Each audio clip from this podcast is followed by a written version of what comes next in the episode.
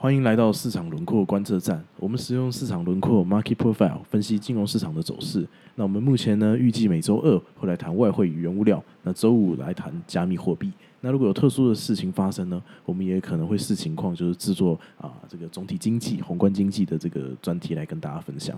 那最近录的比较多呢，就是因为这个最近的 crypto 真的是 go crazy，就是上去啊又下来。其实不止我们，就是每天这样子录啊。我们因为因为我自己本身就吃饭，我都会看这个 Bloomberg。那这个 Bloomberg 他们也是每一天就是都有讨论这个 crypto，所以我觉得呀，我们也许最近要可可能可能可能会多录几集 crypto 吧。好，那如果就是各位观众朋友。听众朋友，你们方便的话呢，你们现在可以打开这个 podcast 的这个描述栏，那里面的连接呢，就是我们今天要谈的这个 market profile 的分析图表。那大家好，我是 Peter，那旁边这位呢是 Ricky，大家好，我是 Ricky。好，今天是二零二一年五月二十一号下午，那我们今天来谈这个以太币以 Ether。那按照惯例呢，我们会在节目的一开始帮大家简单 recap 一下，就是现在的市场的行情，然后检讨我们上一份的分析报告。那并且和大家分享，就是啊，我们新做的这个市场轮廓分析的结果。那我们就请 Ricky 来帮大家 update 一下吧。好，这个加密货币呢，在这一周开始迎来一个比较大的修正哦。那我们知道，在这周三五月十九号，那这个几乎所有的这个加密货币呢，都啊被杀的一片腥风血雨哦。那比特币跌了四十趴，那价格也被砍到了三万。好，那以太币也跌了五十趴，哦，价格被砍到一八八八，要一路发。那接着就开始上下。震荡波动，然后那到今天都是那加密货币的市场呢，就是在这几天大概大家可以观察了，应该不止以太币跟比特币都几乎都是了哈。那今天早上我看到一篇新闻啊，标题写叫做这个币圈一日啊，人间十年呐，哦，这个非常有感触哈。这个像我自己平常是做外汇跟原物料，其实都不会有遇到这么大的波动的情况。哦，原来是这样子。哎，其实我今天中午就是看这个 Bloomberg 的时候，呃，就 Bloomberg 就是大家知道吗？Bloomberg 就是一个国际的国际的一个财经媒体，那非常多的机构都是用他们的这个 terminal 去做去去取得很多的资讯。那呃，中文应该叫做彭博社啦。那他们今天呢就用了这个标题叫做 The Crypto Yo-Yo。那 Yo-Yo 是什么东西呢？这个 Yo-Yo 就是我们小时候玩的那个溜溜球啦。所以呢，我我在猜啊，就是他们这个标题其实他们想要告诉大家，就是说，哎，比特币从其实比特币大概是两个礼拜前就开始就是上下震荡。那以太币的话，大概是从上个礼拜开始。那其实它大家如果仔细观察的话，它是下来然后上去又下来又上去，所以呢，就是有点像这个我们丢溜溜球这样子，每天就是上下好多次。那我想问 Ricky，就是说，哎，为什么会造成这样子一个现象？Market Profile 有办法解释吗？好，这是讲到一个很好的问题哈。通常用 market profile 呢，我们会要求的事情是市场的 volatility 波动要相对比较稳定。所以当市场有一些剧烈波动的时候呢，通常用 market profile 会比较没有办法分析。这也很老实讲。通常在金融市场的数据里面哦，如果有遇到一个比较急剧的一个很大的波动的变化，通常都会是一些外生性的因素。好，那比如说可能是一些外面的一些资讯啊，外面的一些讯息这样子。好，所以这样这样子的情况下呢，市场轮廓不好分析的时候呢，就有时候我们就要留意一下什么？留意一下可能是。基本面的一些资讯啊，或者是一些消息面的一些资讯，这样子。所以，我们这几天都知道，在彭博社哦，他们都有讨论这个加密货币有一些重大消息哦。首先是美国的这个财政部目前已经有提案哦，是关于一个加税的一个提案。那他预计要干嘛呢？他预计要对个人跟企业呢，如果有持有加密货币呢，要进行规范哦。如果你今天交易超过这个一万美元，哎，十万美元，好，这个加密货币呢就需要申报。其实是一是是是一万哦，一万，OK，对对对，所以这样子看起来好像很容易要申报。当然，这个法案不一定会过嘛，就是民主党现在这个加税法案一定会受到很多的这个影响，但大家还是会怕。而且，就如果我们仔细看，如果是一万美元的话，那这个你其实你买三颗一折就超过了。对，那没错。对，那那那你你你买这个呃零点二颗这个比特币，那你也就需要需要申报。比特币如果是五万的话，那你买零点二颗的就就就就一万了。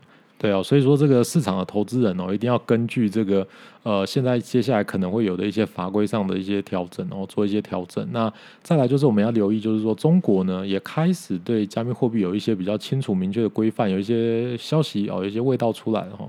那具体的规范是什么呢？目前还不是很清楚啊。那很多谣言都在传。那我们在未来如果这个资讯越来越明确的时候呢，我们可以再来好好的来讨论。哎，不过我觉得就是说有规范的话，这其实好像是一件算是好事啦。是没错。政府开始就是也至少它不会禁掉了嘛。对啊，好，那我想我们就可以先检，那我们就可以是是现在来检讨一下，就是我们昨天做的这个比特币的这个 market profile 的分析，那跟它后来的走势吧。哎，我跟你说，就是 Ricky，这其实真的不夸张，就是昨天我们做的这个 market profile 告诉我们，就是说比特币在三万九到四万六这个区间有很深的这个市场深度。那这个意思就是说呢，在过去的市，就是过去的市场在这段时间的价格探索是严重不足的。因此，如果就是价格到这边的话，可能就要在这边有很大很大的价格的发现，就大家开始在这边彼此出牌嘛，所以这个价格就会从三万九到四万六，这中间会卡这个很长的一段时间。所以你知道昨天发生什么事吗？就昨天 Ricky 就说，根据他的专业，就是他觉得就是这一两天大概不是很容易能够消化超过四万二。哎，结果昨天晚上八点亚洲时间啊，就是啊，昨天晚上八点，这个比特币呢，它的价格就这样一路就走到这个四万二下面一点点，然后它只要超过就被压回来，超过就被压回来，超过就被压回来。那这个时间呢，持续到隔天凌晨，就今天凌晨的一点。好，如果你去看，就是说这个时候的市场波动，你会发现，就是说这一段时间呢，市场都处于一个波动是比较低的水平，然后相对前面一段时间，然后也处于一个比较在收敛的一个情况。通常波动在相对比较低或者在收敛的状况呢，我们会认为。呃，市场轮廓的方面呢，就要去补足这个常态分配。所以依照昨天这个图呢，你就要去看哦，昨天那张图里面呢，这个常态分配跟市场轮廓的空缺部分呢，它就会开始去做一个补足了。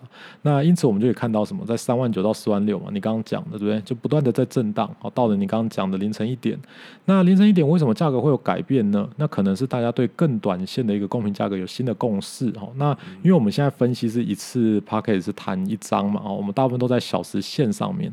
那如果你想要掌握更细呢，你就要分析更小，比如说像十五分钟啊、五分钟啊，你才可以知道这些更紧紧紧。紧迫的哦，更急的这些价格的一个可能的变化，所以价格呢，就是在后来就回到了这个三万九到四万一左右。我们可以简单理解，就是在四万这个心理关卡哦来震荡这样子。OK，所以一直到现在，我们录制的是现在这个五月二十一号下午，就是它还是这样子的一个情况。是的，所以我说我说，所以我想我们可以说，就是我们昨天五月二十号做的这个 market profile 报告算是有及格啊，很好啊，鼓掌，六十分七十分好，好了，那 Ricky，你要简单跟大家介绍一下今天报告的重点摘要。今天我们谈是以太币 Ether。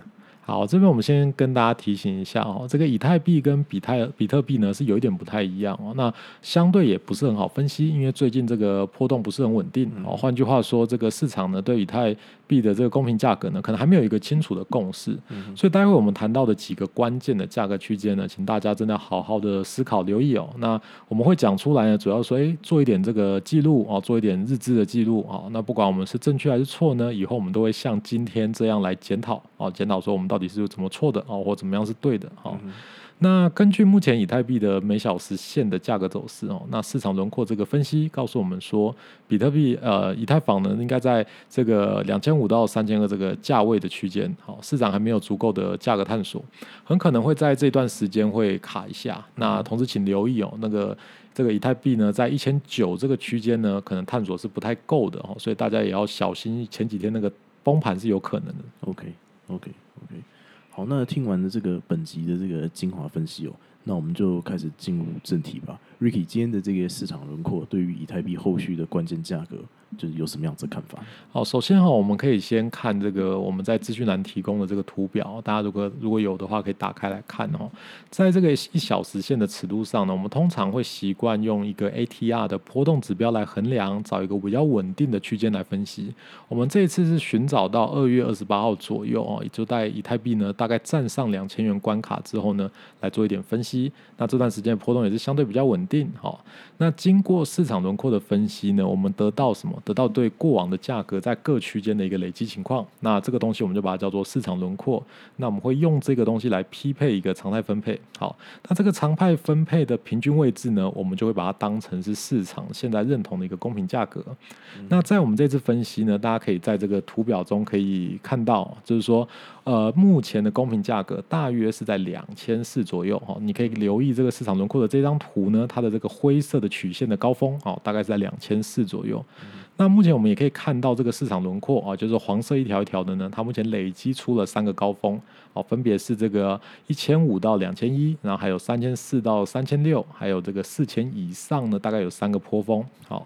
那未来大家的挂单呢，可能会让这个价格呢，慢慢会围绕在这个公平价格附近呢，去形成一个中心曲线。好，所以如果今天这个黄色的部分是超过灰色呢，超出的地方，我们会认为哦，这边可能未来交易量会比较少，哈，预期的市场深度会比较浅。那如果有空缺的部分呢，我们就预期这什么市场深度是什么会比较深哦，这个可能还有很多交易量会在这边要撮合。好，所以我们这样对照这个三个高峰夹出来两个低谷哦，那我们可以观察到什么呢？中间的低谷比较明显，好，就在两千五到三千三的部分，好，那下方的低谷比较窄，好，大约是在一千九，还有这个一千三百八十左右哈。那所以我们在市场轮廓跟常态分配之间的差值呢，我们就可以来预期什么？未来可能在这边会有一些挂单的一些竞争。好，所以我们在看这个最右边的这个预期市场深度里面呢，我们可以看到什么呢？在两千五的部分呢，现在有很大的深度需要进行消化，那一路需要消化到这个三千三哦往上消化。那我觉得在这一周是相对不是很容易这样。好，那这样像昨天的这个问题，我们要再来问一遍的。那这个。后续的走势你会怎么样子？OK，目前我们分析起来的价格是认为还是有可能会往上哈，往上的部分。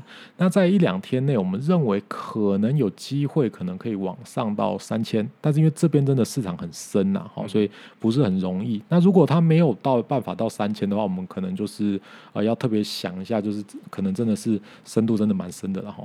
那可能市场就会再继续往下跌。好，那我们也可以观察到什么呢？在一千六以下。下呢？好，这个市场深度也是预期越来越大，哦，从前六往下越来越大，所以如果市场波动突然增加呢，很有可能就会什么哦，往下跌破什么，跌破这个两千一，碰两千，绕一下再往下跌，然后呢，一路去下探到这个一千六左右。哇，这个就会是非常可怕的。这个我估计像 Bloomberg 他们要每一天就来讲这些东西。没错，没错。好吧，我想为什么会在这个啊两，就是这个这个这个这个两千。这一边呢，我们现在这个两千五到三千三这边有这么大的一个这个价格的这个深度，我想应该是因为就是过去几个礼拜的时候，Ether 就是从啊两千出头，然后一路就涨到三千，然后再再再到四千，所以这边价格都过得非常的快，所以这边其实就好像就是等于是说，它就留下了非常大的这个市场深度给大家去做价格发现。好，那我想我们今天就先这样。那我们总结一下今天的这个分析的结论哦。Market Profile 这个工具告诉我们，如果在市场对以太币的公平价格是在就现在如果是在两千四左右的话，那这个以太币的 Ether 它的这个关键价位呢，可能是在两千五到三千三之间，也就是过去之前很快就被忽略掉的这个价位。那当然了，如果这个市场的波动增加，可能不晓得又是哪边有一些什么样子的消息出来的话。那这就表示说，这 A 这个市场可能它就不认同两千四这个公平价格喽。那所以以呢，这个价格它可能就是会公平价可能会往上，或是往下。那如果是这样子的话，就是往下可能就是也是蛮高的，而且这个往下呢，就会是像上次一样，就是可能啊，就会像上次一样，就是这么可怕的一件事情哦。好，那我们今天就到这边，那我们就下次再见，拜拜，拜拜。This is Market Profile，好，下次见，拜拜，拜拜。